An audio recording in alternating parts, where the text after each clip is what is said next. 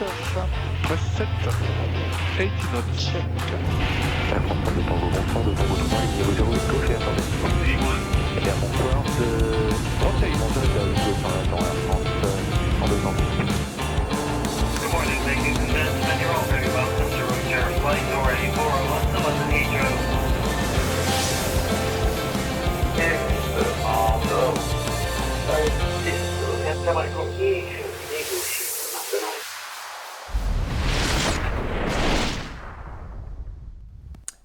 Bonsoir à toutes et à tous. Soyez les bienvenus en ce mercredi soir dans la zone aéro. Très heureux de vous retrouver. Zone aéro à 19h30 ce soir. Euh, on aime bien varier entre les, créneaux horaires. Euh, bienvenue à toutes celles et ceux qui sont sur le chat. Il y a déjà du monde. Bonsoir, tout le monde se salue. C'est convivial dans la zone aéro. Free Flight 30 est ici. Badinter 18, Céline qui est, elle- qui est là. Aviator 59. Euh, J'ai vu des nouveaux. Burgos Aviation qui est là. Bienvenue. Euh, bienvenue à vous. Justice AVD, bah voilà, il y a déjà plein de monde qui sont là. Euh, je tiens tout de suite. Ah, alors, et ben ça commence bien avec un sub, avec un abonnement et notre ami FreeFlight 30 qui a renouvelé euh, son abonnement, qui cumule 5 mois d'abonnement. Bravo, bravo, bravo. Euh, Fingergold qui est là. Bon, euh, tout le monde arrive. Bl- Blupa qui est là aussi. Bon, il y a du monde. Soyez les bienvenus, installez-vous. euh, on est ensemble pour, pour une heure, comme d'habitude dans la zone aéro. Et vous voyez ici en haut nos invités qui sont là. On va commencer par Michel Polaco qui est connecté. Bah, vous savez, cette émission lui est dédiée ce soir. Bonsoir Michel, ravi. merci d'abord que tu puisses par- participer à cette zone aéro et merci d'être là. Euh, Michael aussi qui est là. Coucou Bonsoir, Michael. bonsoir. Salut. Salut. Ça se passe bien du côté de l'Espagne? Très bien, très bien, Bon. tout va bien. Ravi de te retrouver. Ravi. Euh, voilà, donc tout le monde, ah bah voilà, tout le monde salue, bonsoir et bienvenue à vous, bonsoir Michel, voilà tout le monde. Et bienvenue à Pilot Baptiste qui vient de euh, suivre la chaîne, merci à toi. Euh, donc l'émission de ce soir, avant de la démarrer, on va rappeler euh, un petit peu toutes celles et ceux qui sont venus depuis euh, quelques temps. Euh, je pense par exemple à Isavia, je vais prendre une liste hein, euh, non exhaustive. Isavia, Remart, The Sentry Honor, Seth Bossu, Champigoon, euh, Flow Pilot, Tristan, Burgos Aviation, les ailes arcisiennes qui sont connectées, Pilot Baptiste qui vient d'arriver, bref, voilà, bienvenue aux nouveaux qui sont arrivés. Et je Alors, remercie. pilote, Baptiste, pilote Baptiste, pour info, c'est un, c'est un étudiant à moi, euh, futur pilote EasyJet. Et ben voilà, bravo. Petit clin d'œil. Eh bien euh, voilà, Baptiste, sois le bienvenu dans la zone aéro. Euh, je remercie aussi Flying Squirrel 77 qui a pris un abonnement avec Prime. Merci de tout cœur. J'en profite pour rappeler que euh, vos abonnements bah, nous permettent de développer le studio mobile pour pouvoir nous déplacer sur des événements et donc euh, de vous proposer une autre forme de contenu. Donc n'hésitez pas à le faire. Vous pouvez le faire d'ailleurs gratuitement. Euh, si vous êtes euh, abonné Prime avec l'abonnement Prime, vous vous transformez en Robin des Bois, les amis. Regardez, je vous mets les liens sur le chat. Euh, ça vous permet, avec votre abonnement Prime, bah, de vous abonner gratuitement à la chaîne de la zone aéro. Nous, ça nous soutient. Et en plus, bah, vous prenez euh, les petites pièces dans la poche de Jeff Bezos et vous nous les donnez. Comme ça, on peut développer notre, euh, studio mobile, ce qui est plutôt sympathique. Voilà. Après, vous faites comme vous voulez. Euh, Il y a également des petites pubs pour les gens qui ne sont pas abonnés. Restez pendant cette petite pub, voilà, ça nous, soutient aussi. Et puis si vous voulez pas de pub, eh ben, vous prenez un petit abonnement. Ça se passe là-bas en dessous, sous votre écran. On va parler rapidement du programme aussi, les copains. Et euh, qu'est-ce qui se passe Ah ben voilà, Burgos Aviation qui a pris un abonnement de niveau 1 pour un mois. Merci à toi. Merci beaucoup pour le soutien de la chaîne. Alors, le programme, puisqu'on en parle, ce soir, eh bien voilà, Michel est avec nous, on est ravis. La semaine prochaine, euh, on aura également un invité médiatique, si j'ose dire, en la personne de Frédéric Courant. Vous vous souvenez, Fred et Jamit, c'est pas sorcier. Et bien on parlera avec lui justement des sujets aéronautiques et comment est-ce qu'il préparait tout ça au niveau de l'aviation. C'est la semaine prochaine, c'est à 20h30. Ensuite, Petit changement de programme, puisqu'on avait prévu, euh, vous vous souvenez, euh, Nico, qui nous avait parlé de, voilà, d'un pilote d'AWOX qui euh, ben, est parti en opération, ça arrive. hein. Donc du coup, euh, on va retrouver une personne assez emblématique de l'aviation, notamment pour celles et ceux qui fréquentent Melun-Villaroche. Vous savez qu'il y y a un meeting tous les ans. Et on retrouvera Isa Bazin. Ça sera le 22 janvier prochain et on parlera justement des dessous de l'organisation de meetings aériens, donc une autre, une autre, euh, une autre facette justement de, des événements aériens. Ensuite, euh, bah écoutez, on va attaquer le mois de mars, puisque ce mois de mars est bouclé. Euh, on commencera avec un petit côté artistique en la personne de Rémi Michelin, euh, qui fait de très belles photos. On en verra quelques, quelques-unes et on parlera d'ailleurs avec lui d'un livre qu'il est en train de préparer sur le 70e anniversaire de la Patrouille de France. Et donc retenez la date, ce sera le 8 mars prochain. Ensuite, le 15, on aura la chance d'avoir deux pilotes qui seront avec nous et qui viendront nous parler de leur expérience de pilote, où ça, au Canada. Voilà, ils sont en poste euh, au Canada et ils viendront témoigner un petit peu et donner des conseils et pourquoi pas euh, peut-être des pistes ou des informations très utiles à celles et ceux qui voudraient euh, peut-être franchir le pas et aller voler au Canada. Donc c'est le 15. Ensuite, le 22, j'aurai le plaisir, peut-être avec Nico, de vous faire un petit topo. Alors c'est pas un cours euh, à- au sens propre du terme, mais on parlera d'altimétrie. C'est vrai qu'il y a eu quelques petites questions là-dessus sur le Discord, et on verra, et ben on refera un petit, un petit dossier sur l'altimétrie ensemble. Donc si ça vous plaît, ben voilà, ce sera un petit peu technique le 22 mars prochain. Et on terminera le 29 avec encore un petit peu d'images, puisque euh, nous retrouverons Maxime Garcia, qui est le fondateur de Spotter, vous savez, les photographes avec des objectifs qui font un mètre de long et qui prennent des photos d'avion. Donc on parlera un petit peu avec lui de, tout ça, et euh, peut-être qu'on aura aussi la chance de voir des images. Vous voyez un petit peu. Donc c'est le programme qu'on vous propose pour le mois de mars. Si vous voulez avoir des détails ou si ça a été un petit peu vite, bah, n'hésitez pas à rejoindre le Discord de la chaîne. Voilà le lien. Euh, et vous avez dans la rubrique programme à venir, eh ben, tout, euh, tout est publié. Voilà. Euh, je pense que on a fait le tour et je, on va déposer ensemble le plan de vol de cette émission. C'est parti.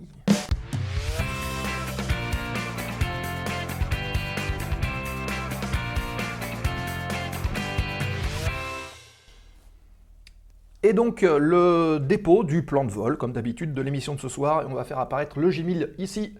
Euh, L'actualité du terminal dans quelques instants avec trois petites news, ça va être assez rapide. Enfin trois news, pas forcément des news, mais voilà, trois, trois petites actus dont euh, je souhaitais vous parler. Euh, c'est dans quelques instants. Ensuite, évidemment, on aura une petite séquence embarquement avec Michel Polaco, euh, qu'on retrouvera avec grand plaisir. Euh, et on parlera de plein de choses. Donc, déjà, si vous avez des questions au cours de la discussion, si vous souhaitez aborder un sujet particulier, n'hésitez pas à poser vos questions dans le chat et on va les relayer. Et je pense que Michel se fera un plaisir aussi de, bah, vous répondre en temps réel. Et c'est aussi ça la force de Twitch, c'est de pouvoir interagir justement avec l'émission en cours. Et c'est un gros plus. Et on terminera donc cette émission par les cinq dernières minutes avec la séquence euh, remise de gaz fort aux questions pour parler euh, de l'émission en cours, du programme, de plein de choses. Euh, voilà, on ouvre un petit peu et voilà, ce sera en fin d'émission. Voilà pour le sommaire de ce soir. Tout de suite, on enchaîne avec l'actualité du terminal.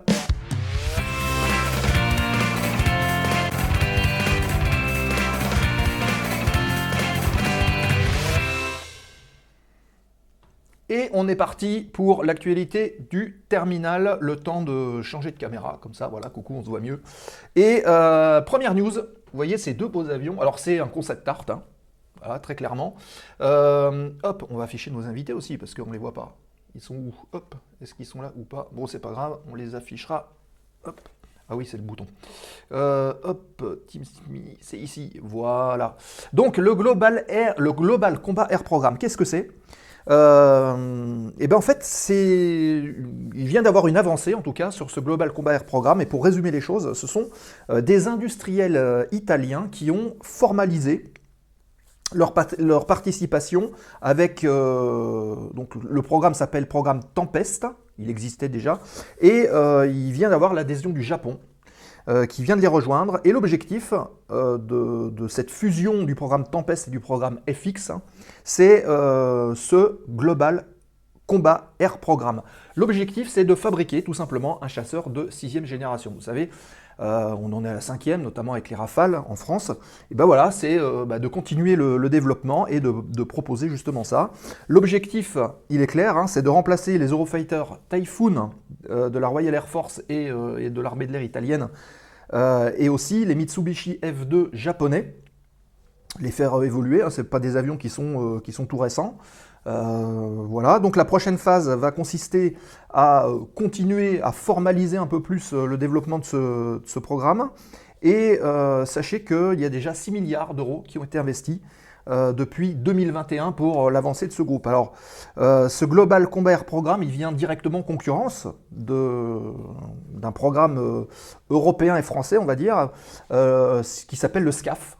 Donc le SCAF, c'est le système de combat aérien du futur qui est en cours de développement par euh, Dassault Aviation et Airbus et qui lui aussi a pour objectif de faire évoluer euh, euh, les différentes flottes, notamment les Rafales français, mais aussi les Eurofighters espagnols et les Eurofighters allemands, le tout bah, d'ici 2040. Donc vous voyez, on est vraiment en phase de développement.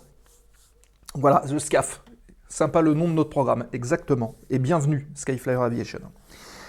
Voilà pour la, on va dire la première news. Euh, hop, et on enchaîne avec la deuxième. Vous avez vu des belles photos d'avions avec de nouveaux appareils classés collection qui pourraient euh, reprendre les vols. Alors on, espère qu'on va avoir la chance de les voir en vol ces avions-là, euh, puisque la DGAC vient de mettre à jour la liste des aéronefs de collection. Il n'y a pas très longtemps. Euh, donc de nouveaux appareils qui seront immatriculés en CNRAC. Alors qu'est-ce que ça veut dire? Ça veut dire le certificat de navigabilité restreint d'aéronefs de collection. Il faut savoir que certains aéronefs sont particuliers et donc euh, nécessitent la mise en place d'un programme, notamment particulier d'entretien, euh, mais pas seulement, de qualification de plein de choses. Et donc, euh, on met en place des certificats euh, de navigabilité d'aéronefs de collection, justement pour pouvoir les faire voler et puis préserver un petit peu le patrimoine. Euh, vous voyez à gauche notamment le Transal, hein, puisque euh, voilà, il y a une association qui s'appelle d'ailleurs Génération Transal qui a repris euh, un des derniers Transal de, l'armée de l'air française et qui est en état de vol. Donc euh, celui-là, je pense qu'il y aura assez de facilité à le faire revoler. Mais pas que, il y en a d'autres. Et par exemple, euh, le Tracker 24 que vous avez à droite, qui a été récupéré à Montélimar, si je ne m'abuse, au musée de l'aviation de chasse de Montélimar. Euh, donc cette nouvelle liste a été publiée le 18 janvier dernier. Elle, euh, elle comprend à peu près 20 nouveaux appareils qui ont été rajoutés. La dernière édition de cette liste datait de 2011, donc vous voyez, c'est pas récent récent. Elle avait été révisée en 2017, donc c'est pas tous les jours qu'on peut rajouter des avions de collection. Oui, Pierre, tout à fait, ils sont sur euh, la BA 101 de, Toulouse. Euh, donc le Transal, génération Transal, il est prêt à revoler, mais il, y a d'autres avions qui ont été rajoutés dans la liste. Euh, le l'Invader A26 qui est en restauration aux ailes anciennes de Corba. Le F86 Sabre, il y a un Dornier DO28A1, un Cessna 120 ou encore un Morane Saunier 760B euh, Paris, ou même encore des répliques, puisque dans cette liste on peut trouver des répliques d'avions qui sont reconstruits à l'identique, ou presque en tout cas. Euh, je pense par exemple au Fokker A1 Heindecker ou au Spad 7, euh, qui sont des avions assez, euh, enfin, des avions de conception très ancienne. Donc le CNRAC, ce fameux certificat de navigabilité restreinte de collection, il n'est pas distribué et donné comme ça. Il prend en compte la date de création de l'appareil, il prend en compte aussi la production de ces appareils, de leur place dans l'histoire générale, et puis de leur carrière opérationnelle. Donc tout ça est regardé, et derrière, eh ben, euh, le certificat il est mis ou pas. euh, voilà, et c'est la DGAC donc, qui, publie ensuite ça sur euh, les, listes d'attribution. Donc généralement, sur ces CNRAC, l'immatriculation, vous savez, Foxtrot, elle commence par Alpha Zulu, pour montrer que c'est un, avion de collection. Voilà en gros euh, pour, euh, pour ces avions qu'on espère revoir dans, dans le ciel très prochainement. Et dernière petite news, la news historique du soir. Euh, le 8 février 1919, vous voyez, ça commence de dater, première liaison commerciale régulière entre la France et l'Angleterre. Alors elle, elle concerne non pas un transport de passagers, mais du transport de courrier. Et elle a été réalisée le 8 février 1919 sur cet avion. Alors cet avion, vous voyez en haut à gauche, euh, c'est un Farman F-60 Goliath, donc un bimoteur, qui était fabriqué en France en 1919, début 1919. Oui, euh, mise en application rapide. hein. Euh, il était conçu à peu près à 60 exemplaires. Alors il y en a eu des civils, il y en a eu des militaires. Il a battu plusieurs records d'ailleurs de durée de vol aux alentours de 1920. Euh, il est équipé de deux moteurs en étoile, euh, des moteurs donc Salmson 9 ABD de 230 chevaux chacun. Euh, il avait donc comme équipage deux pilotes. Alors les deux pilotes, vous voyez, euh, on le voit sur la petite photo de droite, cette particularité, c'est qu'ils étaient un peu perchés au-dessus de l'avion, au-dessus de la cabine, et ils avaient la tête à l'extérieur. Hein, donc c'était, c'est ce qui fait cette forme un petit peu, un peu curieuse. Il avait donc 12, il pouvait emporter 12 passagers sur la version de transport public de passagers. Euh, 26 mètres d'envergure, 5 mètres de hauteur, il pouvait évoluer un plafond de 4000 mètres et il avait un rayon d'action qui n'était pas très grand, 400 km, mais c'était déjà pas mal pour l'époque. hein. Alors, il était euh, assez reconnaissable, je le disais, avec le- les deux petits pilotes qui étaient euh, au-dessus de la cabine. Et euh, ben, si vous prenez la version militaire, elle servait aussi au bombardement, il pouvait embarquer euh, 1000 kg de bombes, ce qui n'était pas rien. Alors cette première liaison euh, de courrier, elle relie euh, Toussus-le-Noble à Kenley, juste à côté de Londres, pour 3h30 de vol à une vitesse moyenne de 150 km/h. Alors retenez que euh, c'était une première liaison commerciale de courrier, mais ce n'était pas la première de l'histoire, puisque pour la petite histoire, la première de l'histoire, c'était le 1er janvier 1914, avec un vol aux États-Unis entre Saint-Pétersbourg et Tampa en Floride, Tampa, euh, sur un Benoît 14. C'était un avion de place, et tenez-vous bien, il y avait un pilote et un copilote, sauf que le copilote, c'était un passager payant. Voilà. Et donc, quelque part, c'est le premier transport public de passagers payants euh, à bord d'un avion le 1er janvier 1914. Voilà pour la petite parenthèse historique.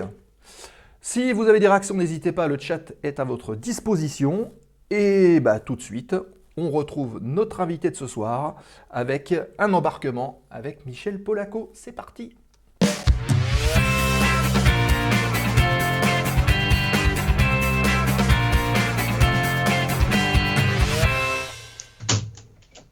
Et on est parti pour... Alors hop, je vais tout de suite... On va se mettre en plus grand, ça sera plus sympa. Voilà. Euh, Michel, bonsoir. Encore une fois, merci d'être présent avec nous dans la zone aéro. Est-ce que tu nous entends bien? Tout est OK? Ah, par contre, on t'entend pas. Je pense qu'il faut juste réactiver le micro. Il a muté son micro. Voilà. C'est normal, on a demandé justement. euh, Voilà, vous m'avez Ah. dit de couper mon micro, je l'avais coupé et maintenant je l'ai remis en service. Eh ben c'est parfait. Bon, on t'entend très bien. Merci beaucoup d'être avec nous euh, pour une petite heure. hein.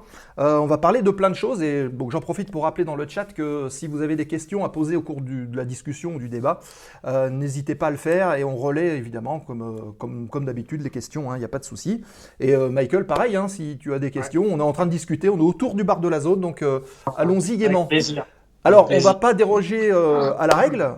Mon cher Michel, je te propose de mettre un petit timer avec une minute qui vont se dérouler. Et en une minute, eh ben, la présentation de Michel Polaco par Michel Polaco.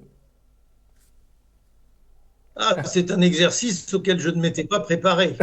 Donc euh, on va essayer de faire ça rapidement. En une minute. Euh, euh, je suis journaliste, je suis aviateur.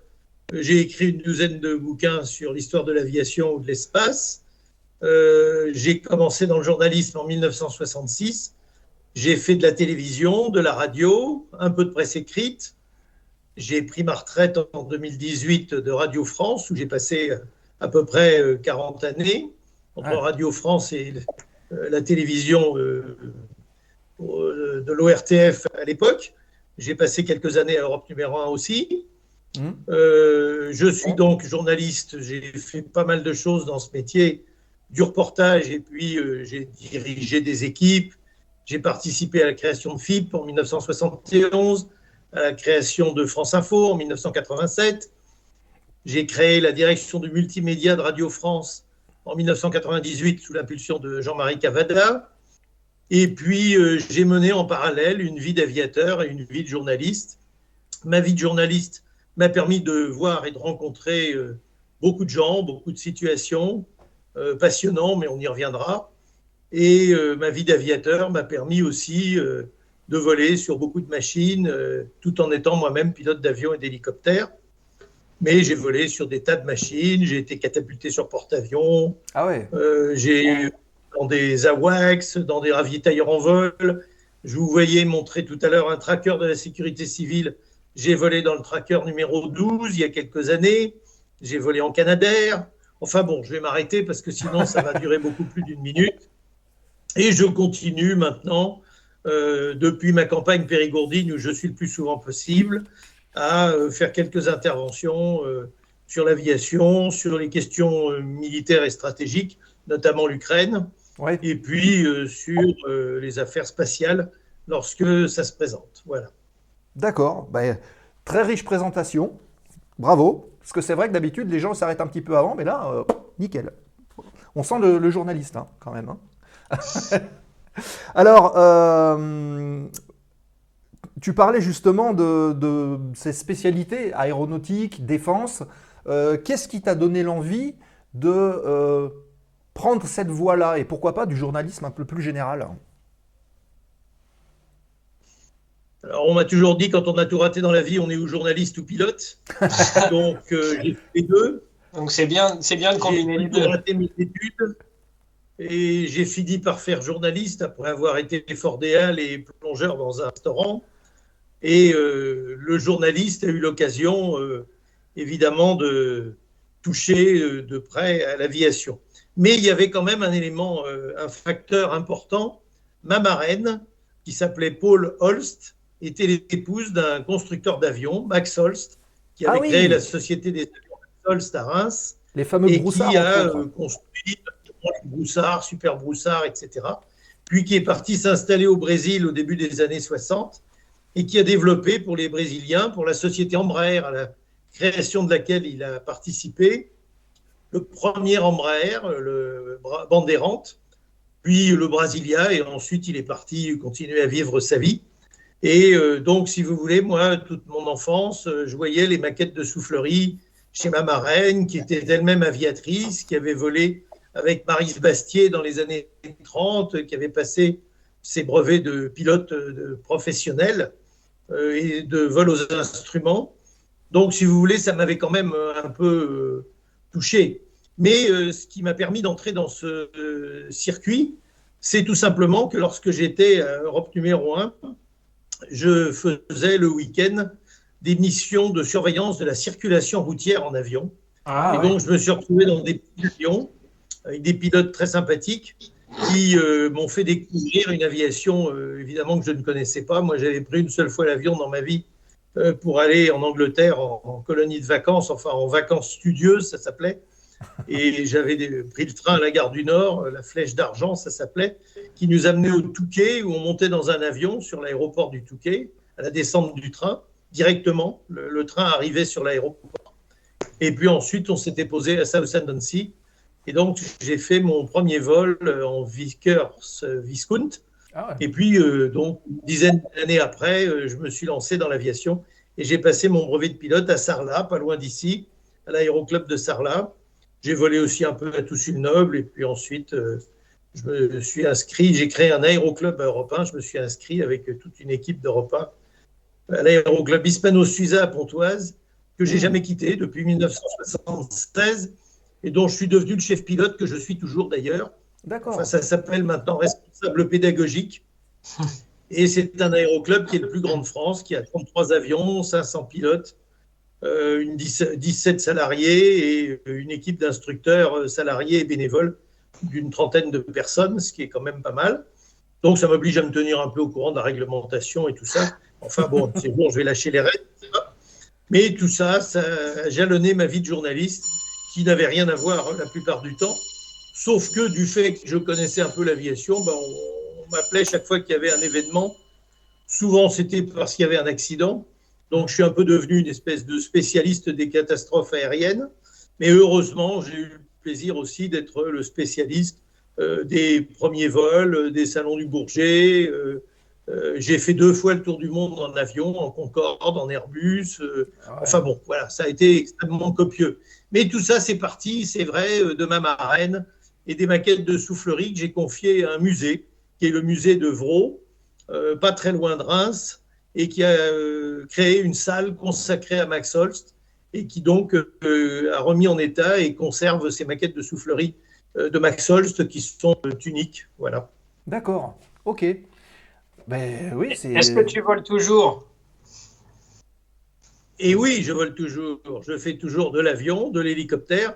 Alors j'ai des licences professionnelles, mais vu mon âge, j'ai 74 ans maintenant, donc évidemment, je n'exerce plus du tout d'activité professionnelle, mais j'ai pendant un temps volé euh, pour une société du Bourget, euh, dirigée par un de mes amis, euh, sur Falcon. Et puis j'ai volé pour une autre société, ici les Moulineaux, qui s'appelait France, pour un autre hmm. Propriétaire, enfin directeur, avec qui je suis devenu très ami. Et donc j'ai volé pendant 12 ans sur hélicoptère pour France sur différentes machines. Euh, voilà, ça c'était mon activité professionnelle euh, d'aviateur euh, pilote. Je n'ai jamais été spationaute, même si j'ai de très bons copains astronautes et cosmonautes, notamment Jean-Luc Chrétien, Michel Tonini, etc., qui sont des très très bons amis. Et puis, sur le plan militaire, eh bien, les hasards de la vie ont fait que je n'ai pas fait de service militaire, que j'en ai été exempté à titre que je croyais provisoire, mais en fait ça s'appelait Psycho. Ah. Et euh, c'était en 68, il y avait un peu trop de candidats pour être militaire, donc euh, quand quelqu'un n'avait pas l'air euh, tout à fait doué pour la fonction, on l'éliminait. Et j'ai découvert quelques années après, en étant auditeur à l'Institut des hautes études de la défense nationale, que j'avais en fait été exempté à titre psychologique. Donc, euh, je n'ai pas fait de service militaire, mais les hasards de la vie ont fait qu'il y a une douzaine d'années, une quinzaine d'années, le chef d'état-major de l'armée de l'air, euh, Stéphane Abrial, m'a appelé, m'a proposé de devenir euh, colonel dans la réserve citoyenne de l'armée de l'air, qui a été créée quand on a cessé la conscription pour pouvoir constituer autour des chefs d'état-major des groupes de travail et de, gens utiles aux armées. On a créé une réserve citoyenne Mmh. Et dans cette réserve citoyenne, eh bien, j'ai la chance de rencontrer des gens passionnants, des militaires bien sûr, mais euh, aussi euh, tous les gens qui, comme moi, sont euh, colonels dans la réserve citoyenne et qui sont de milieux tout à fait différents, de toutes extractions syndicales, politiques, industrielles, scientifiques, etc. Donc voilà, c'est ma vie de militaire a commencé alors que j'avais 60 ans passés. Ah bah mieux vaut tard que jamais, comme on dit. Hein Euh, il y a quelques questions qui sont euh, dans le chat. Avec la première, euh, alors vous volez sur quelle machine? Je pense que c'est aujourd'hui, voilà, à l'heure actuelle. Alors aujourd'hui, je ne vole plus que sur des monomoteurs. Alors ma single pilote engine m'autorise à voler sur tous les monomoteurs de moins de 1000 chevaux, ce qui me suffit largement. Bon, j'ai volé sur des bimoteurs, j'ai volé sur Falcon, donc j'ai volé sur des biréacteurs, mais euh, aujourd'hui, je ne vole plus que euh, sur euh, des Robins, des Cessna, beaucoup de Cessna, puisque dans mon club, sur 33 mmh. avions, il y a 28 Cessna, mais enfin, il y a aussi trois Robins et puis deux Piper, un J3 et un PA-19, qui sont des avions très amusants. Et puis, je fais toujours de l'hélicoptère et évidemment, je suis descendu en gamme parce qu'aujourd'hui, toutes les heures de vol que je fais, je me les paye tout seul. Ah je ne vole pas pour les autres, à leurs frais. Donc euh, j'ai arrêté l'écureuil monoturbine, biturbine, euh, la gazelle, euh, l'alouette et toutes ces choses. Je ne vais pas vous faire le catalogue. Et je vole sur Robinson 44 essentiellement, soit en région parisienne, à partir de l'héliport d'ici, les Moulineaux le plus souvent, soit en Périgord, où nous avons un héliclub qui en ce moment est un peu sinistré, mais qui en temps normal possède deux hélicoptères que j'utilise comme ça pour faire des petits vols courts, pour aller boire un coup chez un copain mais pas d'alcool évidemment quand je pilote.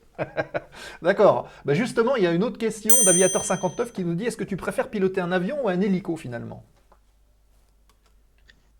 Ben, Ça dépend pour quoi faire. Évidemment, j'ai beaucoup de plaisir, il faut être très honnête, à piloter un hélicoptère parce qu'un hélicoptère, c'est ça prend beaucoup, ça demande beaucoup de, de, capacité manœuvrière, euh, ça demande beaucoup de sensibilité. Euh, l'avion, c'est plus simple, si je puis dire.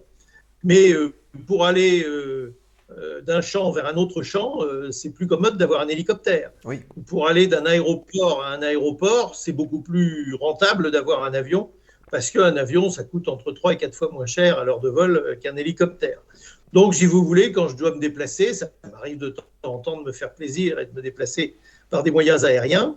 Euh, par exemple, pour aller voir mon ami René Fournier, qui a 102 ans à Amboise Ah. et qui a été l'inventeur et le constructeur euh, des fourniers, des motoplaneurs. Il a inventé le motoplaneur. D'ailleurs, l'Académie de l'air et de l'espace, l'année dernière, euh, l'a récompensé en lui remettant son grand prix.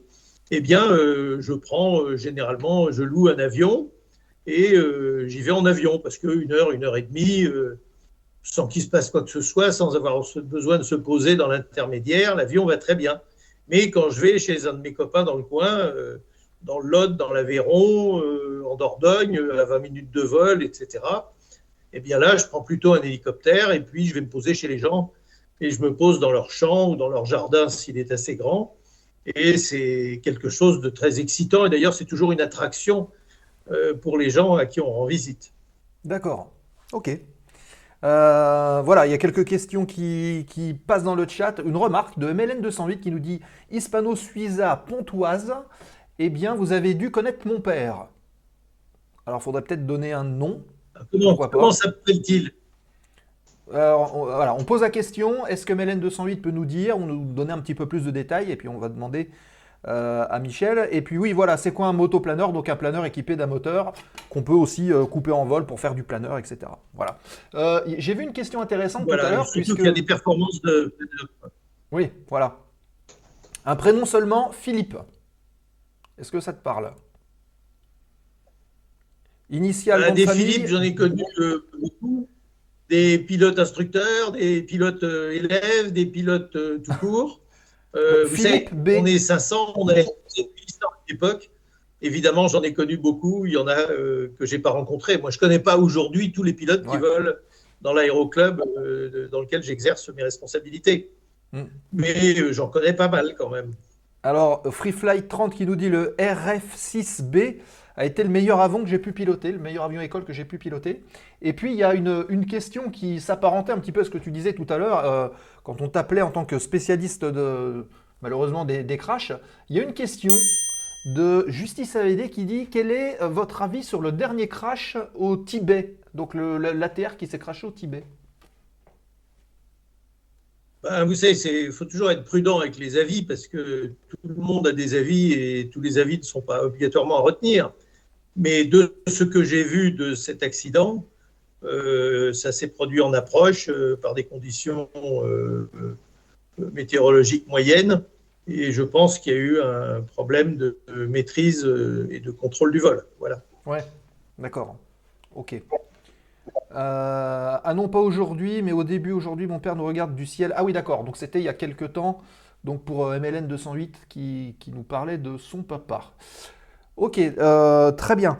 Euh, alors, on parlait tout à l'heure de, toute l'avancée de, enfin, de ton parcours, on va dire, en radio.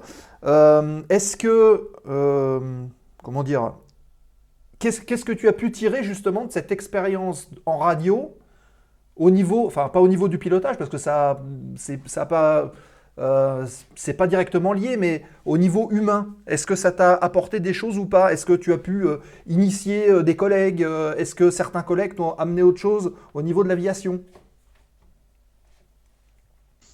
Alors oui, on peut dire qu'il y a eu à un moment donné un véritable croisement entre mes activités de journaliste tout court et d'aviateur, parce que lorsque s'est vraiment posé la question euh, des facteurs humains et de la responsabilité euh, euh, des équipages dans les accidents, on a dans un premier temps la tradition, c'était que c'était la faute du pilote et puis c'était Mm. très simple. Quelquefois, bon, c'était flagrant que c'était un problème technique, mais presque toujours, on mettait ça sur le dos des pilotes. Et puis, quand on est passé à l'aviation commerciale de dernière génération, avec des avions extrêmement automatisés, on a compris assez vite qu'on mettait entre les mains des gens, des pilotes, euh, des machines extrêmement complexes, et que pour pouvoir les utiliser, même s'il y avait beaucoup d'aide au pilotage, il fallait énormément de maîtrise, euh, de connaissance de ses propres capacités, Euh, donc, il fallait être capable de prendre en compte ce qu'on appelle le facteur humain, qui a été assez bien défini dans les années 70-80 par les Anglais, un monsieur qui s'appelle Reason, par les Américains et puis par les Français ensuite. Vous vous souvenez peut-être de toutes les crises qu'il y a eu euh, au sujet de la, de la 320 lorsqu'il est sorti, parce que c'était un avion Le qui était résolument moderne et qui. euh, Pardon? Le fameux, je disais, le, le fameux, le fameux épisode où on a, où on a supprimé le troisième pilote euh, du cockpit, qui a été, euh, qui a été déterminant, effectivement. ouais. Alors, on, dit que ça a été déterminant, mais en fait, c'est pas tout à fait vrai. Ça, c'était vrai sur le plan politique et syndical. Mais il faut pas oublier qu'il y avait de très très longues années que des avions étaient pilotés par deux, membres d'équipage exclusivement, dont les Caravelles qui avaient été vendus à l'étranger, dont tous les Boeing 737 qui sont, ou les DC-9, MD-80 ensuite, 90, etc., euh, qui sont sortis aussi euh, à la fin des années 60, dans le courant des années 60. En fait, si vous voulez, le pilotage à deux, c'est pas quelque chose de nouveau. Mais c'est vrai que euh, en France, la suppression du mécanicien navigant, de l'officier mécanicien navigant, a été quelque chose qui a été l'objet d'une très très forte solidarité de la part des pilotes. Et ça a donné lieu à des incidents graves et à des polémiques épouvantables Qui n'étaient pas en lien direct avec les quelques accidents qui se sont produits parce que quand on est deux et qu'on fait le con, ça se termine mal. Quand on est trois, ça se termine mal aussi. Et je peux vous raconter bien des histoires d'avions qui étaient équipés, euh, qui avaient des équipages à quatre ou à cinq, parce qu'autrefois, il y avait un pilote, un copilote, un mécanicien, un navigateur et un radio. Vous voyez, c'est cinq personnes à bord.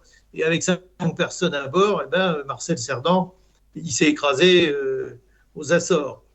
Donc, si vous voulez, le nombre, effectivement, peut servir, mais euh, le nombre n'est pas obligatoirement une garantie. La garantie, c'est du bon matériel, un bon entretien, un bon contrôle de la navigation aérienne, c'est un équipage et des équipages bien formés qui euh, connaissent leurs limites, des aéroports bien équipés et euh, la sagesse qui est indispensable pour tout le monde et qui euh, permet d'entreprendre ou de ne pas entreprendre certains vo- vols, de se dérouter euh, lorsque les conditions ne permettent pas de poursuivre un vol vers la destination qui est prévue.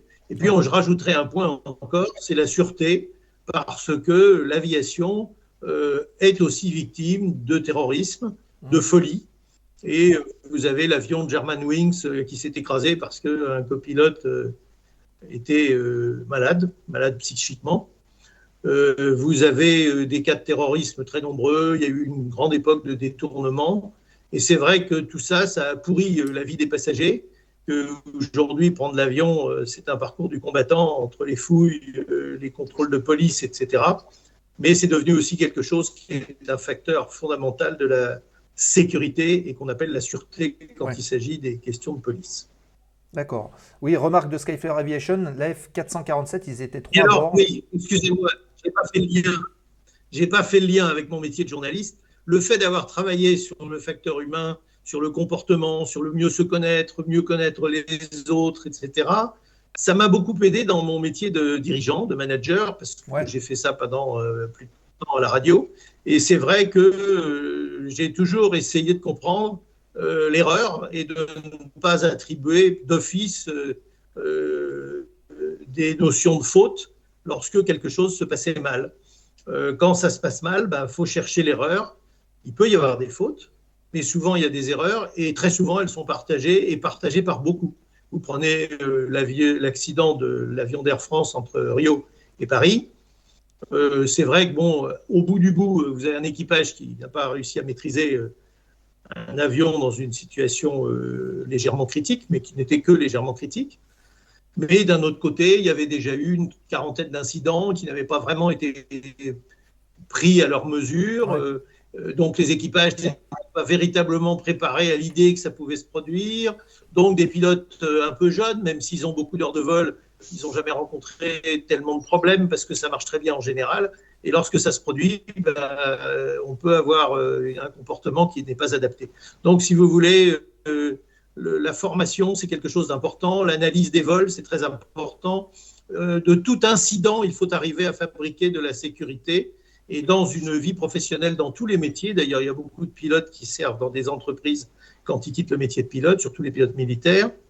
Ouais. Eh bien, dans toutes les entreprises, on a besoin d'avoir des gens qui sont capables de raisonner sur comment améliorer euh, le travail, comment le rendre plus sûr, plus efficace. Et il faut chercher les causes. Et les causes, elles sont très souvent partagées. Alors justement, tu parlais de, de formation et je pense que ça va intéresser Michael aussi, hein, avec son, son, rôle de, de formateur. Euh, Qu'est-ce que tu penses aujourd'hui des formations professionnelles actuelles telles qu'elles sont euh, dispensées dans, dans, les ATO, dans les écoles? Ben, Mon école est un ATO, c'est même un ATO 2. Hein. On a des premiers ATO qui a été euh, attribués à un aéroclub en France. On fait des pilotes euh, comment dirais-je, VFR et des pilotes euh, vol aux instruments, des, pilotes IFR. Euh, la formation qui est délivrée dans les ATO ou qui est délivrée aujourd'hui, euh, évidemment, elle est beaucoup, beaucoup, beaucoup plus performante qu'elle ne l'était il y a 30 ans, il y a 40 ans, il y a 50 ans. On prend beaucoup de choses en compte. Donc, on peut dire que la formation, globalement, est bonne. Elle est beaucoup plus lourde, elle est beaucoup plus complexe. Euh, moi, je suis instructeur, je suis examinateur, euh, je vois bien comment ça se passe euh, dans l'école où, j'exerce ou dans d'autres écoles, puisque ça m'arrive d'aller faire passer des examens ou des contrôles dans d'autres écoles. je crois que on peut dire que la formation est bonne. Maintenant, il y a un souci quand même, c'est que cette formation, elle est très rapide, elle est très courte. Aujourd'hui, on met en place droite dans un avion de ligne qui transporte 200, 300, 400 passagers des pilotes qui ont entre 200 et 300 heures de vol, quelquefois tout juste 200 ou 250 heures de vol. Et très honnêtement, euh, dans les avions modernes, avec l'équipement qu'il y a, avec toutes les aides qu'il y a, eh bien, on peut faire quelques milliers d'heures de vol parfois sans avoir rencontré un vrai problème. Ouais. Euh, autrefois, les pilotes qui volaient dans les basses couches sur des avions à piston ou à turbopropulseur euh, passer leur temps à traverser des orages, euh, de la grêle, de la neige, euh, des vents difficiles, à faire des atterrissages dans des conditions complexes et difficiles. Euh, disons que la vie était dure tous les jours et dès le départ. Et donc, euh, le pilotage s'apprenait sur le tas. Il y avait beaucoup d'accidents, c'est vrai. Et le, le pilotage s'apprenait sur le tas. Aujourd'hui, il y a beaucoup, beaucoup, beaucoup moins d'accidents. Mais en même temps, on peut trouver des pilotes qui ont quelques milliers d'heures de vol en place droite, voire en place gauche dans un avion, qui n'ont jamais eu une panne de moteur. Ouais. C'est un moteur CFM 56 qui équipe les Boeing 737 ou les Airbus 320, enfin les Lipix pour les nouveaux modèles. Euh, ça peut euh, vivre sous une aile d'avion pendant 50 000 heures sans être démonté. Il ouais. euh, faut rapporter ça à l'avion Farman dont vous parliez tout à l'heure, qui faisait Paris-Londres. D'ailleurs, je vous rappelle que je vous précise qu'il y avait 12 passagers dans ce premier vol dont vous parliez tout à l'heure. Avec le courrier. C'était le premier vol de. Oui, il n'y ah, avait pas que du courrier, il y avait 12. Oui, oui, absolument. Ça a été le premier, la première ligne régulière de passagers entre Paris, Toussaint-Noble et, et l'Angleterre. Et euh, j'ai perdu le fil de ce que je voulais dire. Oui, euh, euh, non, dites-moi, rappelez-moi ce que je vous disais, j'ai perdu les, les 50 000 heures sous le sous le sous Oui, voilà. 37. Les moteurs de ces avions-là, à l'époque, ils faisaient 50 heures. Euh, Hispano Suiza est devenu un constructeur de moteurs d'avion pendant la guerre de 14 parce qu'ils ont gagné un concours avec un moteur, le fameux moteur Hispano, qui avait réussi à tenir 30 heures sans casser. 30 heures ouais. sans casser. C'est comme ça qu'il a été choisi pour équiper le SPAD est devenu le, aussi le SPAD de Guinmer, le fameux SPAD de Guinmer. 30 heures, aujourd'hui 50 000 heures. Donc, si vous voulez, dans sa vie, un pilote de ligne, depuis 10 ans, 20, 20 ans, 30 ans, peut ne jamais avoir eu une panne, une vraie panne de moteur. C'est donc quelque chose qui, est, qui devient une surprise quand ça vous arrive, parce que vous le faites à l'entraînement au simulateur de vol, mais en réalité, vous ne le faites jamais, parce ouais. que ça ne vous arrive jamais. Quelquefois, vous avez l'huile qui est un peu chaude, alors on décide d'arrêter un moteur, mais on décide de l'arrêter dans des conditions de confort, etc., importantes. Donc, si vous voulez, voilà, les, pilotes aujourd'hui ont beaucoup plus de mal à accumuler euh, de l'expérience, de la complexité du vol. Et du reste, on a dit qu'on allait leur faire refaire de l'aviation légère, des décrochages, un peu de voltige, euh, des atterrissages difficiles par vent de travers, du vol en montagne. Moi, je fais du vol en montagne. Je vais ouais. tous les ans me faire un stage, je vais au mois de mars. j'en j'y fais- j'en fais un peu plus, mais tous les ans, au mois de mars, je me fais une semaine de stage de vol en montagne. Eh bien, je fais ça avec des gens de la sécurité civile qui, tous les ans, eux aussi, font leur stage de vol en montagne. Ils vont se poser sur ski, sur des pistes enneigées, sur des glaciers, sur des altisurfaces.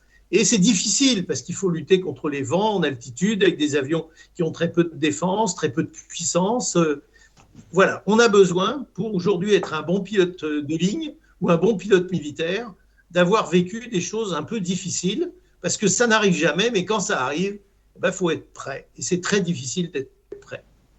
Ok, donc il y, a- ce côté humain, justement, euh, où il faut être prêt. Et il y a une question, justement, dans le chat de Céline qui demande est-ce que euh, est-ce qu'on est prêt aujourd'hui, euh, peut-être pour les peut-être pas pour les pilotes, mais aussi surtout pour le pour le- les passagers, à l'avion sans pilote, l'aviation sans pilote Alors ma réponse est clairement non. On n'est pas prêt à l'aviation sans pilote. C'est-à-dire que les constructeurs savent construire des avions sans pilote, sans aucune difficulté, et ça fait très longtemps. C'est que le premier avion sans pilote a volé dans les années 30, donc c'est pas d'aujourd'hui. Mais aujourd'hui, c'est vrai que euh, on sait chez Boeing, chez Airbus, chez Embraer, euh, chez Bombardier, etc. On sait fabriquer euh, des avions qui peuvent décoller, se poser euh, sans intervention humaine aucune. Mais euh, voilà, le pilote, c'est quand même une intelligence, des capacités d'initiative, des capacités d'analyse. Si, si vous voulez, ça nous amène au débat un peu sur l'intelligence artificielle. Mm. Euh, vous pouvez mettre toutes les machines que vous voulez avec tout le talent qui est possible. À un moment ou à un autre, il peut se passer quelque chose qui n'a rien à voir avec ce qui est programmé. Alors, on a programmé euh, des ripostes à toutes les pannes, des ripostes à tous les événements qui peuvent se produire. Mais s'il se produit autre chose, eh ben, la machine, elle ne sait pas faire. Le pilote, avec son intelligence, sa capacité d'initiative, euh, son sens humain, euh, il est capable de faire beaucoup de choses. Et du reste, les constructeurs d'avions qui savent faire des avions, comme je vous l'ai dit, sans pilote, décident tous que, en fait, ce seront des avions pilotés, avec généralement deux pilotes à bord, un pilote aux commandes et un pilote qui sera aux commandes pour les phases critiques ou l'atterrissage et le décollage, et qui ira se reposer entre les deux. Ce sera le cas du Falcon 10X que Dassault est en train de mettre au point. Ce sera le cas des prochains avions qui sortiront chez Airbus ou chez Boeing. Et la- l'Airbus 350, qui est une petite merveille, qui est le dernier né de chez Airbus, est un avion qui est aujourd'hui euh, capable de ce que je vous disais, mais qui est quand même prévu pour être piloté avec des êtres humains à bord. Et je pense que les passagers, dont je fais partie, n'ont absolument pas envie de monter dans des machines qui sont pilotées du sol ou programmées du sol par des gens qui ne partagent pas leur sort. Ouais. Moi, je veux que mon pilote soit à bord et qu'il partage mon sort. Voilà. D'accord. Bah voilà, c'est intéressant, c'est une dimension humaine que qu'on ne prend pas forcément en compte et ouais, c'est vrai que c'est intéressant, c'est intéressant comme argumentation. Il faudrait venir faire des, conférences dans les écoles d'aviation euh, euh, pour que ça rentre un petit peu plus dans les mentalités, effectivement, c'est très bien. Quand vous voulez, moi, vous savez, je suis euh, passionné par tout ça. Et d'ailleurs, je l'ai appris d'autres pilotes et d'autres ingénieurs, parce que je fréquente pas mal d'ingénieurs aussi. Je l'ai appris d'astronautes, de cosmonautes qui, eux aussi, ont eu à gérer des situations extrêmement difficiles. Et c'est vrai, on sait faire des sondes et les envoyer sur Mars, il n'y a aucun doute. Mais euh, Sur, est-ce qu'une sonde nous dira ce qu'un homme pourra nous dire quand il ira sur Mars? Sur le thème de la sécurité, euh, j'ai une petite anecdote là-dessus. C'est vrai que c'est, assez drôle. Euh, il y a quelques temps, j'étais à un dîner avec euh, un ensemble de groupes de pilotes qui étaient tous dans une, compagnie aérienne low cost qu'on connaît tous, qui, qui commence par Ryan et qui finit par Air. Et en fait, parmi le groupe de 10 personnes, il y avait euh, un, le seul commandant qui a connu une panne moteur chez Ryanair en vol, une vraie panne moteur en vol en fait. Donc c'est pour dire combien euh, c'est Et vous vous rendez compte? Ouais, c'est rarissime, c'est Et vous rarissime. vous rendez compte de ce que vous dites, parce que Ryanair, c'est presque 400 avions depuis 20 ans. Effectivement. 400 avions, Ouais. Ouais. Et ou EasyJet, hein, c'est 350 avions. Et, et ce sont des compagnies, je du bois parce qu'il faut toujours être très euh, Bien sûr. vigilant, et- mais ce sont des compagnies qui, très franchement, sont très sûres, euh, qui ont des équipages qui sont euh, très performants, aussi performants euh, sans aucun doute que les compagnies dites majeures. Et ils ont quasiment pas d'incident parce que les avions sont bien entendus, que le matériel est de très bonne qualité. Cela dit, ils rencontrent parfois des problèmes. Vous avez, vous vous souvenez peut-être d'un avion de Ryanair qui a eu des soucis de carburant en Espagne, etc. Parce que, à un moment ou à un autre, euh, l'être humain peut, euh, comment dirais-je, euh, peut être téméraire. La témérité, ça tue. Ouais. On ne peut pas être téméraire dans l'aviation. C'est comme ça. Moi, j'ai fait des bêtises aussi. On en fait tous. Mais le problème, c'est d'arriver à se retenir de faire des bêtises. Dès qu'on est téméraire, dès qu'on accepte de prendre une tonne de carburant en moins, dès qu'on accepte une impasse technique, etc., on commence à se mettre en situation complexe. Et c'est toujours là que d'autres situations complexes viennent s'ajouter et qu'à un moment donné, on est débordé. Ouais, Donc euh, voilà, c'est. Mais je suis entièrement d'accord avec vous. euh, des compagnies comme ça, euh, comme je vous le disais tout à l'heure, peuvent avoir des pilotes qui n'ont jamais eu de, de leur carrière euh, Ouais. c'est- un, effet qui est encore plus pervers parce que en plus euh, chez les pilotes, euh, on voit bien qu'il y a une certaine accoutumance à la, à la sécurité euh, qui fait que euh, effectivement on peut se retrouver très vite en hypovigilance quand il y a vraiment un, un vrai problème réel qui arrive en fait. Et ouais, c'est vrai que finalement ce, cette, cette, cette- ces- les avancées technologiques font mettre un peu de côté l'humain et pour le coup, ouais, c'est c'est vrai que ça peut avoir des effets pervers. Il y a eu récemment des incidents, hein, on a un peu entendu parler, il y a eu quelques rapports du bureau enquête, analyse, etc., euh, liés justement à l'hypovigilance, parce que, parce que ça va bien, on est bien, euh, et on peut d'un seul coup se retrouver dans une situation euh, euh, difficile. Voilà. Ok. Euh, réaction justement sur le chat de Mélène208 qui dit euh, Êtes-vous d'accord, Michel, pour reconnaître que malheureusement, les accidents d'avion du passé permettent d'améliorer l'aviation d'aujourd'hui? Je pense au Mont-Saint-Odile, à Tenerife et ce genre de choses. Ça va avec. hein? Alors les accidents d'hier, bien sûr, on en a tiré des enseignements et ils ont aidé à amener de la sécurité. Mais n'oubliez pas que aujourd'hui, vous avez environ euh, 30 000 avions qui volent dans le monde, euh, qui font, euh, je ne sais plus, euh, 30 millions d'heures de vol, un truc comme ça, euh, ce qui est absolument euh, considérable, et que vous avez à peu près 5 crashs par an. Ouais. Sur ces 5 crashs, vous en avez rarement deux qui se ressemblent. C'est-à-dire, vous en avez un qui est plus près du facteur humain, qui est plus près euh, du facteur technique, euh, etc. Quelquefois, une collision dans laquelle euh, les responsabilités sont parfois euh, du contrôle, on l'a vu en Suisse ou des choses comme ça, ou de mauvaises procédures. Oui.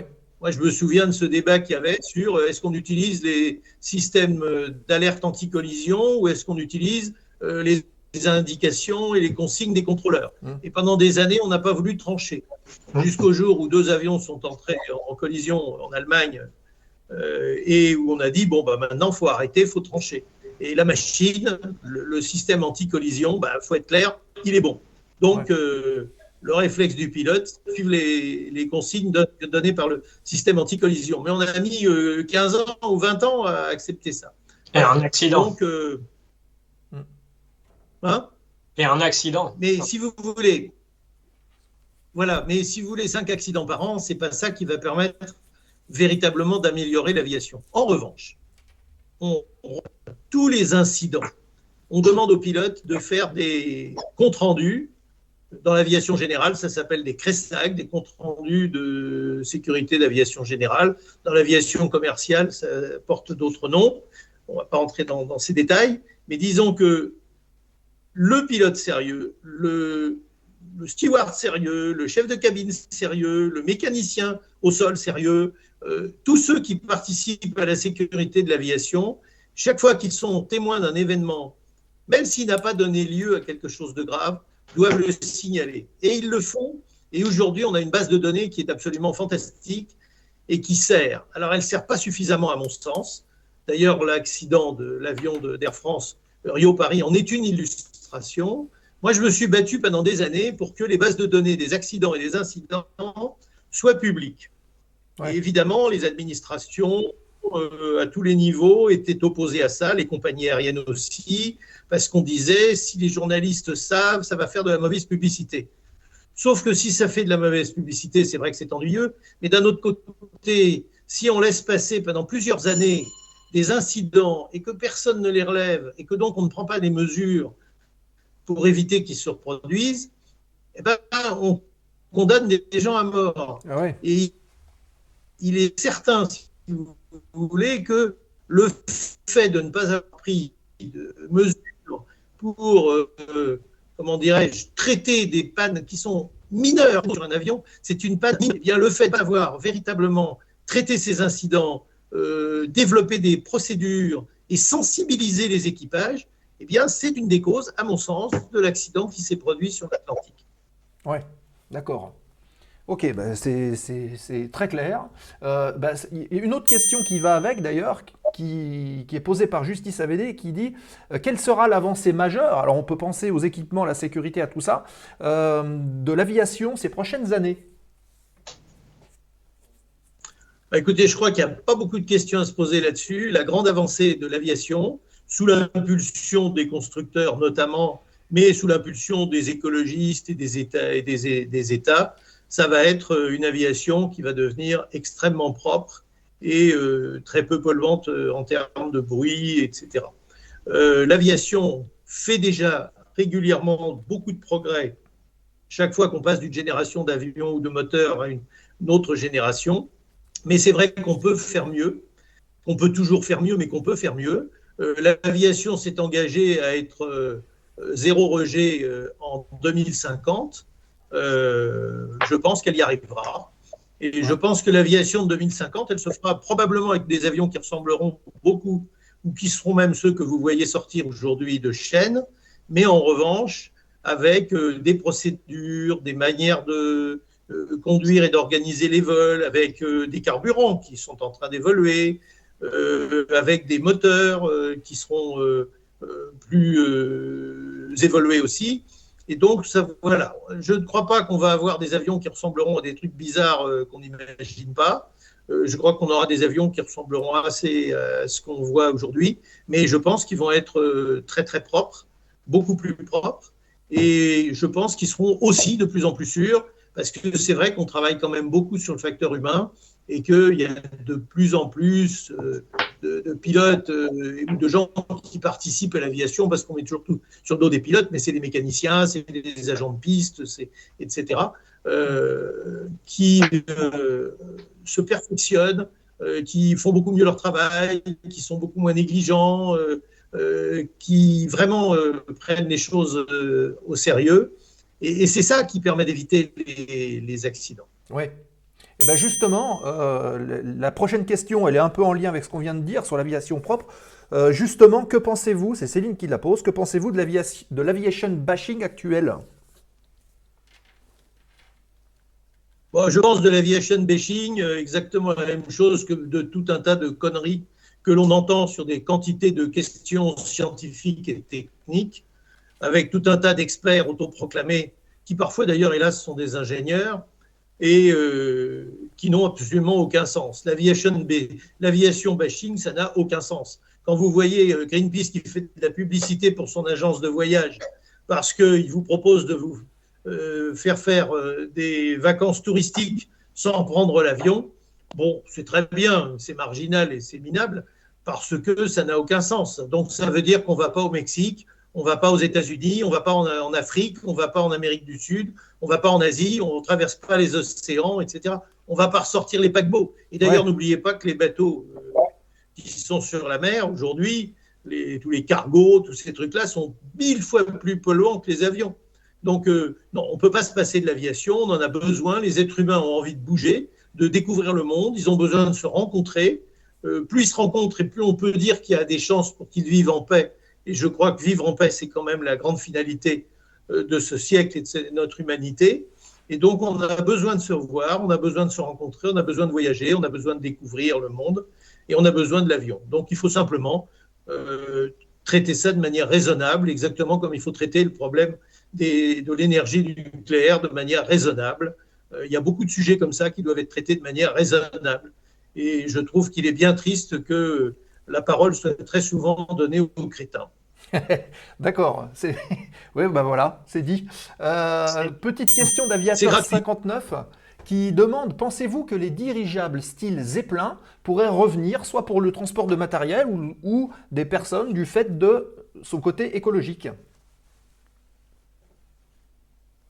Alors, je ne le pense pas. D'abord parce que je conteste le côté écologique, vu que pour faire un zeppelin ou un ballon en général, il n'y a pas que des zeppelins, il faut des moteurs, et les moteurs, euh, mine de rien, euh, bah, c'est aussi des moteurs qui consomment du carburant, euh, qui polluent, etc. Et si on veut mettre des batteries, bah, il faut des batteries qui sont en soi des pollutions. elles sont très lourdes, donc ça veut dire qu'il faut en avoir beaucoup. Donc il faut aller piller tout un tas de pays de leur lithium et de, de leurs matériaux rares, etc. Et le zeppelin ou le ballon en général est extrêmement sensible aux conditions météorologiques. Il est lent et il est sensible aux conditions météorologiques. Donc, si vous voulez, toutes les études sérieuses qui ont été faites, à mon sens, ont montré que c'est amusant, c'est sympathique, c'est nostalgique. Mais euh, vous voyez, Airbus, par exemple, quand ils ont lancé l'Airbus 380, ont envisagé pendant un temps de transporter euh, les pièces euh, très importantes, très lourdes et, très grosses avec des ballons entre l'Allemagne, la Grande-Bretagne et Toulouse, ou Saint-Nazaire, etc. Et finalement, ils y ont renoncé parce que c'était d'une complexité euh, inouïe, euh, d'un coût euh, astronomique, d'une incertitude quant à la régularité complète. Non, je crois que le ballon a disparu comme l'hydravion a disparu de, de l'aviation commerciale. C'est, ça va avec l'histoire. Hein. Le ballon, il est né en 1783 avec les frères Montgolfier, puis avec Charles et Robert pour les ballons à gaz. Nadar a fait de la photo et Garnerin a lancé le parachutisme. Euh, on a fait euh, un très beau dirigeable qui s'appelait la France euh, dans les années 70 et ça n'a pas donné grand-chose. Il était électrique, hein, je vous rappelle. Et puis, bon, bah voilà, la guerre de 14, on a fait des saucisses volantes. Ça m'amusait d'ailleurs parce que l'autre jour, quand on a vu qu'il y avait des ballons qui survolaient les États-Unis, ça m'a rappelé quand même que pendant la guerre de 39, la guerre de 14, pardon, mais même la guerre de 39, on mettait des ballons en l'air. Euh, le ballon, c'est très fragile, c'est très facile à abattre, euh, euh, c'est pas du tout euh, adapté au monde moderne. L'avion est beaucoup plus adapté au monde moderne. Voilà, donc c'est d'un autre temps en fait. Oui, c'est sympathique. autant les gens qui font de la montgolfière ou du ballon à gaz, je les comprends parce que c'est magnifique, c'est silencieux c'est une manière de survoler la campagne ou la planète qui est, absolument magnifique. Euh, mais je pense que ça s'arrête là. Euh, on reste dans la beauté et on n'est pas dans l'efficacité euh, euh, industrielle et commerciale qui est une nécessité euh, pour le transport aérien. Ouais. Alors bonjour à Joe Brable qui vient d'arriver aussi sur le chat et bonjour à Oncle Fernand qui vient d'arriver. Euh, on parlait tout à l'heure de, bah tes travaux euh, de bouquins, justement. Est-ce que tu as euh, un prochain bouquin qui est en cours d'écriture ou une idée de bouquin qui serait susceptible, à ton avis, d'être intéressant de, de, réaliser? Eh bien non, j'ai pas de prochain bouquin en cours. J'avais quelques idées, mais j'ai pas trouvé d'éditeur, donc ah. j'ai renoncé à, à, les écrire. voilà, c'est mon dernier livre est paru il y a quoi, 4 ans. Euh, C'était un livre sur pourquoi des avions euh, s'écrasent-ils encore. C'était un livre sur la ouais. sécurité que mon éditeur a voulu évidemment appeler Crash, pourquoi des avions s'écrasent encore, ce qui m'a mmh. pas beaucoup plu parce que je voulais pas faire un livre sur les crashs, mais un livre sur la sécurité, ce que j'ai fait. Ouais. Euh, c'est le dernier que j'ai écrit. Depuis, je n'en ai pas fait. Puis je suis devenu un peu paresseux en prenant ma retraite. J'ai beaucoup travaillé. Voilà, 50-50 euh, journalisme euh, bien tapé, ça va. Peut-être qu'un jour je m'y remettrai, mais a priori pour l'instant j'ai pas de projet. J'avais très envie de faire un livre sur Jacques Brel et l'aviation parce que ah, Jacques oui. Brel était un, un, pilote brillant et un remarquable euh, passionné d'aviation. Mais euh, finalement, bon, j'ai pas trouvé d'éditeur à l'époque pour les 30 ans de l'anniversaire de sa mort. Et quand on a euh, mis son avion, le Jojo, euh, sous un hangar à l'abri aux îles Marquises, et depuis, son ancien instructeur a écrit un livre dans lequel il raconte assez bien ce qu'il est bon de savoir, parce que c'était un personnage très attachant. Moi, je dois dire que je voue un culte à Jacques Brel comme chanteur, comme être humain bon vivant. et comme aviateur, parce que ça a été un aviateur, un vrai modèle, un aviateur extrêmement sérieux, d'une très très grande rigueur. Et vous savez, il était très malade. La fin de sa vie, il faisait plus de voile. La dernière chose qu'il faisait encore, c'était de piloter pour rendre service et pour euh, euh, aider les gens isolés euh, sur l'île sur laquelle il, habitait, aux Marquises, et pour transporter des gens. C'était un type remarquable. Et vraiment, il y, avait, il y a beaucoup d'enseignements à tirer de, de la, la, manière dont Jacques Brel a abordé l'aviation. Et c'était un bel ambassadeur. Alors Céline nous dit on fait un financement participatif, Michel. Ben voilà, il y a des, suggestions qui sont faites dans le chat. Bonne idée. Euh, euh, alors, euh, on va dire qu'il est 20h40 en heure locale, 19h40 UTC. Ce que je vous propose, c'est de tourner la dernière page de l'émission, à savoir donc la foire aux questions remise de gaz, et de nous laisser 5 petites minutes encore avec Michel pour poser vos questions. Profitez-en, c'est maintenant séquence foire aux questions remise de gaz.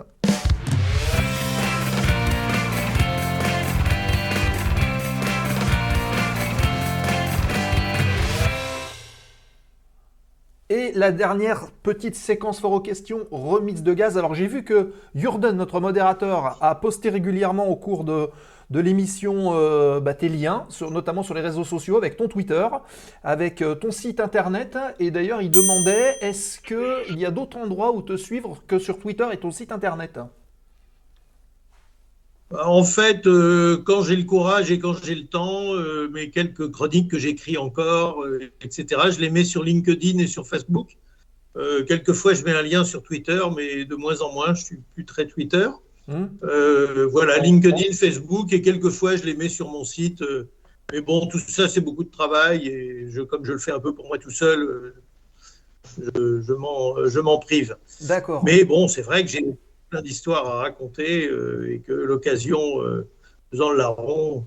J'ai été catapulté sur porte-avions, sur le Foch. Euh, j'ai plongé à bord du Redoutable avec 20 personnes de France Inter. ah oui. j'ai fait deux quand même le tour du monde en avion. et je dois avoir une centaine d'heures de vol comme passager à bord du Concorde.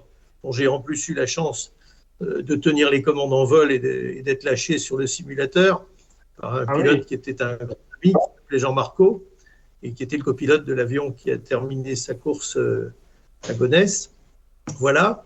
Bon, j'ai eu la chance de, de vivre des moments formidables. On m'a confié les commandes. Jacques Roset, qui est décédé aujourd'hui, et Armand Jacob euh, m'ont confié les commandes de l'Airbus 380 euh, quand j'écrivais mon livre sur la 380 en 2007. Et j'ai découvert que j'arrivais à tenir les commandes d'un gros machin comme ça, tellement il était souple et agréable à tenir. Euh, voilà, donc euh, j'ai eu une vie euh, d'aviateur absolument formidable et puis une vie de journaliste formidable et les deux se sont extrêmement bien mêlés. Et si tu devais retenir justement un instant de vol aux commandes ou en passager, peu importe lequel tu choisirais, celui qui t'a marqué à tout jamais? Oh, bah, évidemment, euh, être catapulté sur un porte-avions, très sincèrement, c'est un truc assez fabuleux. Hein. Hmm. Euh, et à ponter, bien sûr, parce qu'il faut revenir. Euh, ça, c'est un truc assez fabuleux. Mais d'un autre côté, passer 48 heures dans un Airbus 340 et décoller du Bourget pour aller à Auckland, rester 3 heures à Auckland et revenir, et faire de la radio pendant 48 heures sur France Inter et sur France Info, ça a été un événement formidable. J'étais avec mon copain Gérard Guyot, avec Bernard Ziegler, avec Pierre Beau, avec Jean-Marie Mathios, euh, avec Nick Warner. Enfin, on avait un équipage qui était magnifique, absolument magnifique. Euh, ça a été aussi un, moment formidable. Et vous savez, démarrer France Info, on a travaillé dessus pendant un an avec Jérôme Bellet, avec Roland Faure, euh, avec Michel Meyer. on a démarré une radio qui aujourd'hui est une radio qui marche bien, à un moment où personne ne croyait que ça avait une chance d'arriver et à un moment où c'était Europe 1, la radio de l'info, et où finalement bah, Europe 1 a perdu sa place sur le piédestal et démarrer France Info, mais même FIP, ça a été des aventures euh, euh, magnifiques. Donc, vous savez, j'ai volé en Alpha Jet, en Mirage 3, euh, j'ai volé, je ne sais plus dans quoi, j'ai oublié, enfin, j'ai. Je ne sais pas, il n'y a pas un moment, si vous voulez, c'est un ensemble formidable quand je me retourne, je dis, euh, voilà, j'ai eu la chance formidable que ce métier me permette tout ça. Et d'ailleurs, plusieurs fois, j'ai été sollicité pour entrer dans, dans le transport aérien comme euh, pilote. Et à chaque fois, je, ou comme communicant, parce qu'on m'a proposé plusieurs fois aussi de devenir communicant dans des entreprises industrielles. Et à chaque fois, je me suis dit, le journalisme m'ouvre des portes fantastiques. J'ai été euh, dans le ciel, sous la mer, euh, à la surface de l'eau. J'ai rencontré des gens euh, extrêmement divers. J'ai fait une chronique avec Michel Serres pendant 14 Oui. ans sur France Info. Ça a été un bonheur inouï de, de, de, de le côtoyer, de devenir son ami. Euh, Je le voyais toutes les semaines. On a passé des moments formidables ensemble. J'avais em- embauché à France Info quand j'étais directeur comme chroniqueur pour chroniquer avec moi, mais j'avais embauché Yves Coppens aussi, Ouais. qui était un type formidable et, et qui était passionnant à écouter. J'ai été très ami avec Robert Merle. Vous voyez, ça n'a rien à voir, mais bon, pour moi, c'est Périgord, euh, c'est euh, Fortune de France, c'est un écrivain euh, majeur euh, avec qui j'ai eu des échanges absolument euh, formidables. Et d'ailleurs, c'est en sous-marin qu'on a fait connaissance, parce que quand j'ai organisé la plongée pour France Inter en direct pendant deux jours sur l'antenne de France Inter, euh, la Marine nationale m'a proposé d'emmener Robert Merle, qui venait d'écrire un livre sur la dissuasion nucléaire. Ah oui. Et donc, on a passé deux jours ensemble sous l'eau, en plongée. Et quand on est sorti de là, on a dit on ne se quitte plus. Et jusqu'à sa mort, euh, lui, euh, l'amiral Orsini, qui était un de mes amis, euh, qui organisait ça, et puis ensuite Bruno Kremer, l'acteur qui avait tourné dans des euh, films euh, tirés d'ouvrages de Robert Merle, on se voyait plusieurs fois par an. Et donc, ça aussi, c'est des chances euh, fantastiques, vous comprenez c'est mieux que de fréquenter tous les Hilton, les Sofitel du monde et euh, de pouvoir draguer toutes les plus belles hôtesses euh, de toutes les compagnies aériennes. Bah, on est dans le facteur humain, encore une fois, hein, finalement, ça va être le fil conducteur de l'émission de ce soir, le côté humain. Euh, alors, il y a- il y, a deux petites questions que j'ai relevées dans le chat. Euh, bah, la première, justement, on parlait d'humain. Quelles sont les qualités à avoir pour être un bon instructeur? Donc, c'est Badinter18 qui demande ça. Donc là, on s'adresse à l'instructeur. Bah, écoutez, euh, je je suis peut-être pas le mieux placé pour en parler parce que moi j'ai eu des débuts un peu difficiles où j'étais pas très patient. euh, j'ai eu des débuts un peu difficiles. Bon, maintenant ça fait 40 ans, hein, 41 ans maintenant. Mais pour être un bon instructeur, je crois qu'il faut déjà bien connaître son boulot de pilote. Donc faut être bien formé.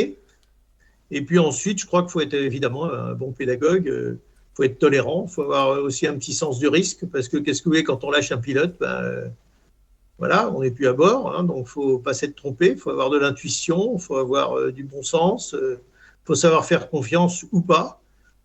Euh, enfin, on a de la chance, en France, on a quand même euh, une population d'instructeurs à tous les niveaux, euh, que ce soit dans les aéroclubs ou les compagnies, qui est formidable. Moi, il y a quelques semaines, je suis allé euh, assister à un contrôle à Air France. euh, fait par un de mes copains pilotes instructeurs. Je ne donne pas le nom pour ne pas, comment dirais-je, le mettre en situation difficile. Mais j'ai passé une journée dans la boîte avec lui et l'équipage, dont un de mes anciens élèves, il faut dire. Et euh, j'ai été frappé de voir euh, quand même la, la qualité euh, de la formation aujourd'hui comparée à ce que j'ai pu voir euh, il y a 20 ans ou il y a 30 ans, quand j'allais à Villegénis, où on formait les équipages à l'époque, où on les contrôlait. Non, on a fait des progrès formidables en termes de formation et on a aujourd'hui une population d'instructeurs qui est absolument magnifique. Il y, a des, il y a des cochons, il y a toujours des cochons, mais il y en a extrêmement peu. Voilà. Le tri se fait automatiquement. Et euh, je pense qu'on terminera justement cette émission par cette petite question de Justice AVD qui dit L'avion est un sujet d'actualité. Pourquoi n'y a-t-il euh, pas plus d'émissions TV ou radio à ce sujet? C'est une très bonne question.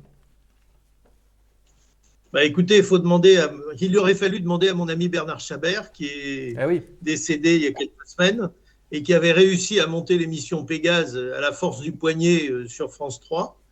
Il voulait faire un peu ce qu'a fait, ce qu'a fait Pernou avec Talassa, qui était aussi un ami d'ailleurs. Et euh, je ne sais pas. Peut-être que c'est vrai que ça coûte assez cher de faire des émissions sur l'aviation, de produire des images à la télévision. Euh, je suis très copain avec Eric Maignan, euh, que, Oui. vous avez diffusé des images tout à l'heure. Mais bon, c'est difficile de se renouveler en termes d'images, ça coûte très cher. Euh, moi, j'ai essayé de vendre des émissions sur l'aviation à la première chaîne, à la deuxième chaîne, à la troisième chaîne, enfin bon, etc. Pendant des années, puis j'ai abandonné. Euh, Bernard Chabert y est arrivé et il a réussi à tenir quelques années. Et puis, bon, lui aussi, euh, il a été lâché. Il a monté Aeronews TV, qui est une chaîne sympathique, mais qui n'avait pas les moyens de, de se renouveler beaucoup, donc ça n'a pas été un grand succès. Non, c'est un peu triste, mais cela dit, vous avez aujourd'hui euh, sur YouTube, euh, vous avez aujourd'hui, euh, grâce au cinéma, grâce aux chaînes de télévision qui quand même font des documentaires, la, possibilité de voir quand même beaucoup de choses. Ouais. Voilà. On peut voir beaucoup de choses. On n'est pas dans le, dans le noir d'il y a 30 ans ou d'il y a 40 ans. entre les films d'archives, les images d'archives, tout ce qui peut être tourné aujourd'hui, il y a quand même beaucoup de choses qui sont disponibles. Moi, je regarde encore des vieux films euh, et je suis très à l'affût de ces choses-là. Ouais, ah bah, puis en plus, il faudrait parler avec Nico, parce que c'est vrai que Nico, en plus, lui, euh, toutes ces choses-là, c'est, il est fanat. Euh, Ah oui, mais je le comprends. euh, ah bah Justice AVD, euh, marrant. Vous êtes un grand journaliste spécialisé en aéronautique, pourquoi ne parler de la zone aéro à la radio? Bah oui, mais non, fais pas de promo. Euh, mon entretien d'embauche Mais je ne parle plus à la radio. Pardon Je ne parle plus à la radio. Oui, voilà. Je ne parle plus à la radio. Je plus de radio pour ainsi dire. Si j'ai une émission de radio qui est prévue sur RTL au mois de mars, euh, mais sinon les radios pour lesquelles je travaillais autrefois ne, ne me font plus signe. Et puis, euh, bon, c'est exceptionnel qu'une radio m'appelle. Non, je fais encore un petit peu de télévision. Mais vous savez, bon, j'ai pris ma retraite, il faut savoir s'arrêter. Et donc, je m'arrête. Et puis, euh, bon, une fois de temps en temps, s'il y a une bonne conjonction entre Uranus et Saturne, que je suis euh, à Paris, euh, pas loin d'un plateau ou d'un studio, euh, j'y vais. Et puis sinon, euh, ben, il y en a d'autres. Voilà. Hmm, D'accord. Bon voilà, il y en a qui demandent les dates pour qu'on vous suive sur RTL. Ah bah oui, mais là, il va falloir, euh, il va falloir suivre les amis. hein. Alors écoutez, je n'ai pas en mémoire, mais je pense que c'est euh, euh, je pense que c'est le 21, euh, ça va être le 20 ou le 21 euh, mars que je dois faire euh, l'émission de Flavie, Flamand. Enfin bon, j'ai été sollicité il y a quelques jours, hein, je ne l'ai pas encore faite. euh, donc euh, je ne sais pas, ils peuvent l'annuler aussi. La dernière fois d'ailleurs qu'on l'avait prévu, ça avait été annulé. D'accord. Euh, voilà, Ah ouais, donc bah, euh, voilà. aléas. c'est pas très important. Je vais vous dire, ma vie aujourd'hui, c'est mon feu de cheminée, c'est mes copains en Périgord, c'est mes copains à Paris, c'est mon aéroclub, c'est ma famille, euh, mes amis. euh, voilà, c'est ma pratique encore de l'aviation. Ma vie est bien pleine. C'est- Vous ne pouvez pas savoir à quel point on peut être occupé quand on ne travaille plus. Voilà, D'ailleurs, ça. ça m'amuse de voir passent les retraites. Moi, j'ai travaillé jusqu'à 70 ans. Je suis débordé depuis que je ne travaille plus. Quelque part, le travail, c'est du repos.